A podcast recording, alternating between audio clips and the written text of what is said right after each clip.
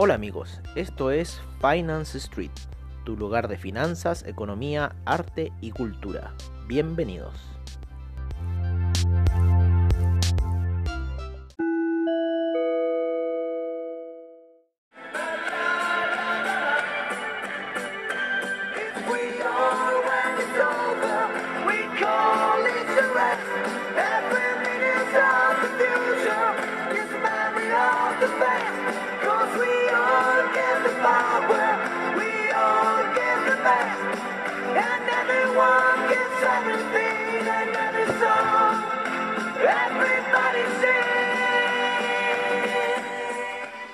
Hola amigos de Finance Street y bienvenidos a After Street de Finance Street, obviamente. Em, After Street porque ya ha terminado el mercado, ha cerrado el mercado y nosotros estamos ahora viendo lo que sucedió, ¿no es cierto? Con ciertas indicaciones técnicas que dijimos el día de hoy principalmente. Una de las primeras que fue, de las que dijimos, eh, fue, en, ¿se acuerdan? Que le estábamos comentando la resistencia del canal alcista de 4 horas que llevaba el oro y finalmente eh, antes de salir a andar en patines se me ocurre ver esa vela eh, ¿cómo se llama? Eh, la vela última, ¿no es cierto? Que estaba generando en gráficos de 4 horas, que generó un martillo bajista, luego de toda la lateralización que venía generando y dando la señal clara que habíamos comentado ya hace unos podcasts atrás, eh, de esa señal que iba a dar el oro. Y la dio y finalmente termina desplomándose aproximadamente 50 eh, dólares el oro. Fue a buscar esos niveles de eh, la media de 50 periodos, ¿no? A niveles de 1900 aproximadamente. 1901 llegó, no alcanzó a romper los 1900 y ahí empieza una presión eh, compradora que costó que saliera, costó que saliera porque yo me metí en unas operaciones en 5 minutos y estuve atrapado harto rato ahí en una lateralización hasta que finalmente ya las velas en una hora estaban dando las señales, son dos martillos alcistas fuertes que se estaban generando, uno más fuerte que otro y con lo cual se toma ya la decisión de empezar las compras, ¿no? Porque la parte inferior de ese martillo eh, nos indicaría netamente el punto de stop loss o de reversión de la orden. Así que bueno, empezó a salir ya en una hora y empezó a tomar un camino alcista. Nos fue bastante bien con esa operación. También paralelamente estábamos viendo eh, el Russell 2000 que había generado una vela de 5 minutos bastante fuerte a la baja. Después empezó una regresión y finalmente toma ya un camino eh, eh, de ventas que al parecer se había engatillado por el tema eh, de que ocurrió en Estados Unidos sobre la toma del Capitolio por parte de simpatizantes del Donald Trump. Así que simpatizantes de Donald fueron al Capitolio y se lo tomaron y tuvieron que evacuarlo. Así que supuestamente por eso fue la caída de los índices, pero no creo. Yo creo que fue más una toma de ganancia a mi modo de ver, debido a que el Russell 2000, el Dow Jones y el S&P ya habían llegado a los máximos históricos.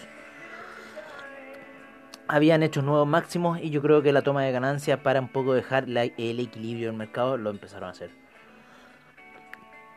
Recuerden que este mes tenemos eh, los resultados de empresas y el viernes tenemos el non-fan payroll, así que vamos a estar atentos un poco a lo que pueda ocurrir ahí.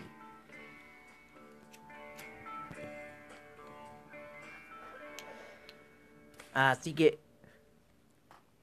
eso es en cierta forma lo que les puedo decir de lo que va a ocurrir. Aquí ya me estoy relajando, estoy en mi after, ¿no es cierto? Luego de un día ajetreado, un día provechoso en el trade, eso fue lo mejor, que fue eh, provechoso, salió bastante bien los trades que hicimos, así que estoy contento en ese aspecto y agradezco eh, a todo el día de hoy en cierta forma por eh, por cómo ha estado la situación. Los chicos de Dupli Trade ahí en mi cuenta empezaron unas órdenes bien, habían empezado un 005 en venta en el euro, les fue bastante bien, pero parece que no saben cómo parar esta cosa. Porque cuando ya estaba 003 abajo, no sé qué tendencia estarán esperando estos chicos eh, de Dupli Trade. En cierta forma, eh, qué tendencia estarán siguiendo. Si creen que el euro va, a caer. Están aquí como los, la gente del dólar peso. Que cree que el dólar peso va a volver a niveles de 750, 800, 900. Y yo les digo que desde ya no. O sea, eso para que eso ocurra debería haber un tema con los constitucionales, ¿no es cierto? Que hablamos ahí de que eh, se movieran los escaños con políticos y no con gente eh, del pueblo, que ahí hay una, una trampa política. Yo por lo menos es lo que es aquí Las Condes, estaba postulando el Emeterio Ureta, así que le di mi apoyo. Eh, la gente dirá, ay, pero qué estupidez, como apoyar el Emeterio Ureta. ¿Saben qué más? Dentro de la creación de una constitución tiene que haber un hueón chucheta y que en cierta forma diga las cosas así a lengua destrabada y no con tanto eh, hipocresía, ¿no? Eh, majaderismo, ¿no es cierto? Como lo hace el chileno, ocultando todo así, así, hablando que, ay, no, pero es que eso, eso no, no, compare, basta de esa actitud majadera por parte de los chilenos, basta de, esa actitud, y yo encuentro que necesitamos un weón, por lo menos que le eche la foca, le dé la chucha, eh, y eh, en cierta forma plantee una... Yo hasta lo encuentro un personaje criollo el tipo este, ¿no? Casi como que el chinchinero, pero salió un poco de farándula landia. Y que hay, que se metió supuestamente con la, que el asesino loco, no sé qué weá, anda a saber toda la historia del Emeterio. Eh, pero a mí me cae bien. Al principio me caía mal, lo encontraba medio engreído, pero después con el tiempo me empezó a caer bien. Pero bueno, volviendo al tema de los chicos de DupliTrade, ahí están con unas compras que les paré, también unas compras de eh, EU, eh, franco suizo, que está mucho más arriba, en 0.879, así que las mantuve, está bien abajo. Para el franco suizo están buenos estos cabros para poner los, los las órdenes. Así que me gustó un poco. Les tengo ahí una orden andando. Todavía la vela de 4 horas alcista está bastante fuerte. Pero la tendencia bajista, por lo menos en lo que es el franco suizo, sigue. Así que el euro también está queriendo caer, sin embargo eh, está al alza. El, dólar index en un minuto subió bastante. Eh, el oro está en un canal eh, que es como casi un cónico, no es un canal perfecto, es un canal cónico. en cuatro horas, así que empezamos esas compras ahí, sin embargo las soltamos un poco para evitar swaps y cosas así, y aparte porque ya necesitábamos unos pocos dólares más que lo estábamos haciendo ahí con una operación 005 de oro que hubiera sido bastante provechosa si lo hubieran puesto en 0.5 de oro porque fueron casi como 500 dólares. Así que estamos bien, estamos viendo un poco cuáles van a ser las situaciones. Me gusta eh, tradear así, me gusta que el trade haya salido bien en esta forma. Y bueno, ya mañana será otro día y veremos cuáles van a ser las acciones para el trading. Por eso estamos ahora en el after de los after, el after de Finance Street, en After Street donde también estábamos viendo eh, un poco de los metales preciosos como la plata, que la plata también está volviendo a subir. No tiene, tiene ese canal eh, alcista que lleva el oro, sin embargo, de otra forma mucho más acotada, mucho más acotada. En cambio, el del oro es mucho más largo ese canal que está haciendo, por ejemplo, que se cayó hoy día casi 50, 60 dólares, porque llegó a niveles de 1959 y ahí empezó la caída eh, firme hacia lo que fue. 8 horas se demoró. y ya se encuentra eh, eh, en camino alcista al parecer los metales preciosos, por lo menos el oro, por lo menos la plata. El cobre también rebotó luego que eh, cayera fuerte el día de hoy. El dólar peso empezó a subir luego que partió la sesión en 903, en, 6, en 692, perdón empezó ahí la sesión y luego sube para cerrar el día, eh, por lo menos en AvaTrade, en 6.98 con los chicos de VFX, cerró en 6.97. Ojo con la gráfica de 30 minutos, ojo con la gráfica de 30 minutos, con las medias de 20 y 50 periodos que están ordenando la tendencia bajista del dólar peso, así que es mucho ojo con esa situación porque la media de 200 periodos en este minuto en esa gráfica se encuentra a niveles de 7.20 por ahí recién. Así que está muy alto todavía que vaya a buscar ese nivel. Tiene que pasar algo, no sé, eh, una caída muy fuerte del cobre. Eh, que en este minuto no creo que se dé porque hay apreciación del yuan, porque las bolsas chinas están fuertes. Recuerden, en la noche eh, la bolsa china está buena, el China 50 para operar está es loco, pero tengan un ojo ahí con China 50 y veamos qué resultados nos podría dar durante la noche. Así que lo voy a tener anotado China 50 para la noche. Recuerden que el China 50 empieza a eso de las 10 de la noche, horario de Chile, y los primeros... Eh, Las primeras dos horas son decisivas en el China 50, son decisivas, así que tiene bastante oscilación. En 15 minutos se opera bastante simpático, en 30 minutos es eh, su nivel ya más tendencial, más fuerte. Tengan cuidado al principio para operarlo. Eh, yo hoy día voy a meterme ese piscinazo. Tiene unas velas bastante ordenadas en algunas salidas, así que ojo también con esas situaciones técnicas gráficas. Pero es sin duda que en los primeros minutos de operación que el China 50 hace lo suyo de forma bastante grande. Tiene un spread un poco largo, ¿vale? Pero tiene unas salidas bastante interesantes. En 5 minutos se notan bastante bien. Esas salidas las voy a poner en 15 minutos. No, no se notaba bien las salidas, pero sin embargo las de 5 minutos están buenas para operar ahí en, cómo poder meter la operación del China 50 y esperar ese reventón, porque tiene reventones el China 50. Así que si hacen una compra, esperen que suban ¡Pum! Subiste 200 puntos para afuera China 50. Así que ojo con el China 50 si lo van a operar en la noche. Yo creo que me voy a meter, me voy a meter quizás con un 005, alguna cosa así, para ver primero, tantearlo, porque tiene bastante spread el China 50. Así que eh, ojo con ese, eh, con ese instrumento. En 15 minutos está ahí, pero lo voy a dejar ya programado en 5 minutos para empezar el mercado con las oscilaciones de China 50 a la noche. El mercado norteamericano, en cierta forma, sigue alcista, por lo menos los índices eh, del Dow Jones, el Russell 2000, el, el SIP están fuertes, eh, subiendo en sus velas eh, diarias, ¿no?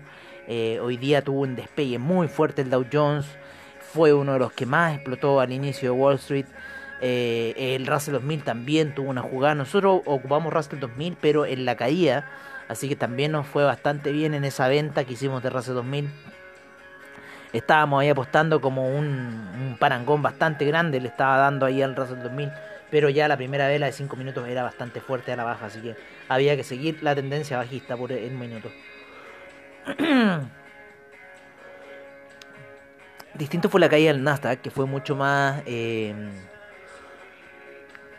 de, yo creo en un minuto canal bajista. Porque si una vela roja para arriba, una vela blanca para abajo. O sea, yo lo tengo programado así, las velas rojas las tengo como positivo, las velas blancas eh, así lo tengo puesto en la gráfica. Ustedes lo pueden poner como quieran en la gráfica. La gente dirá las velas verdes alcistas, las velas rojas bajistas. Yo las tengo las rojas alcistas porque yo trato de seguir un poco la corriente asiática. Oye, em, en el petróleo veamos un poco qué ha pasado en el mundo de los hidrocarburos. El gas está ahí luchando con la media de 200 periodos en gráficos de 4 horas. Martillo bajista en gráficos de 4 horas eh, eh, y la media de 200 como resistencia. Así que recuerden esa señal. El heating oil eh, subiendo, ahí hizo una vela alcista al cerrar la sesión. También la gasolina. vamos a ver el petróleo, también hizo la vela alcista. Así que al parecer va a seguir subiendo. Los inventarios fueron hoy día. Y les digo inmediatamente cómo fueron esos inventarios. Los inventarios de petróleo. Hoy día fue el ADP que salió más bajo. Yo, yo aún he puesto un non-farm alto a los 88.000 que se está apostando. Yo he puesto todavía el non-farm alto. Vamos a ver con este ADP qué van a decir, pero yo creo que va a salir alto. Así que los inventarios de petróleo fueron bastante buenos, menos 8.01 millones. Se esperaban menos 2.133. Ayer el de la API había salido malo, pero el de hoy día, el que rige en cierta forma el petróleo, salió bueno, con lo cual movió bastante eh, lo que es el, la gasolina, el petróleo para calefacción. Sin embargo, los inventarios de gasolina salieron más altos de lo esperado pero los de petróleo fueron más bajos de lo esperado. Así que esa, esa fue una buena noticia, con lo cual el mercado toma esta situación como alcista para el petróleo. Ya está casi en los niveles de 50 dólares. El BTI, el Brent va un poquito más arriba, se los digo inmediatamente. El Brent va en 54 dólares. Hay 4 dólares de spread en este minuto entre los petróleos, con un 4.34% de alza en la semana para el BTI, un 4,92 para el Brent, 11% en el mes para el Brent, 10% eh, para el BTI. Así que así está un poco iniciando la sesión. El gas natural lleva también un alza semanal de un 12% y un 12% mensual. La gasolina 17% en lo que va del mes mensualmente. Yo creo que lo tomarán a 30 días, así que eso a un poco lo que ha estado haciendo el propano. El propano 33% es lo que va el mes el, en el mensual, ¿no es cierto? 30 días y en el semanal 23% el propano, así que ha subido bastante propano. De, está bastante fría la situación en Europa, en Estados Unidos, así que eso también ha eh, hecho eh, que el consumo de propano y que el alza del precio yo creo que lo hayan acompañado. Así que estamos por un poco el tema de eh, las oleadas frías. Así que viendo ese tema en Europa y en Estados Unidos, yo creo que eso de haber hecho que el propano se haya subido el precio. Eh, bueno, vayamos un poco para ir cerrando ya, ¿no es cierto? El franco suizo estaba en alza, el dólar index está a la baja, luego haber subido fuertemente.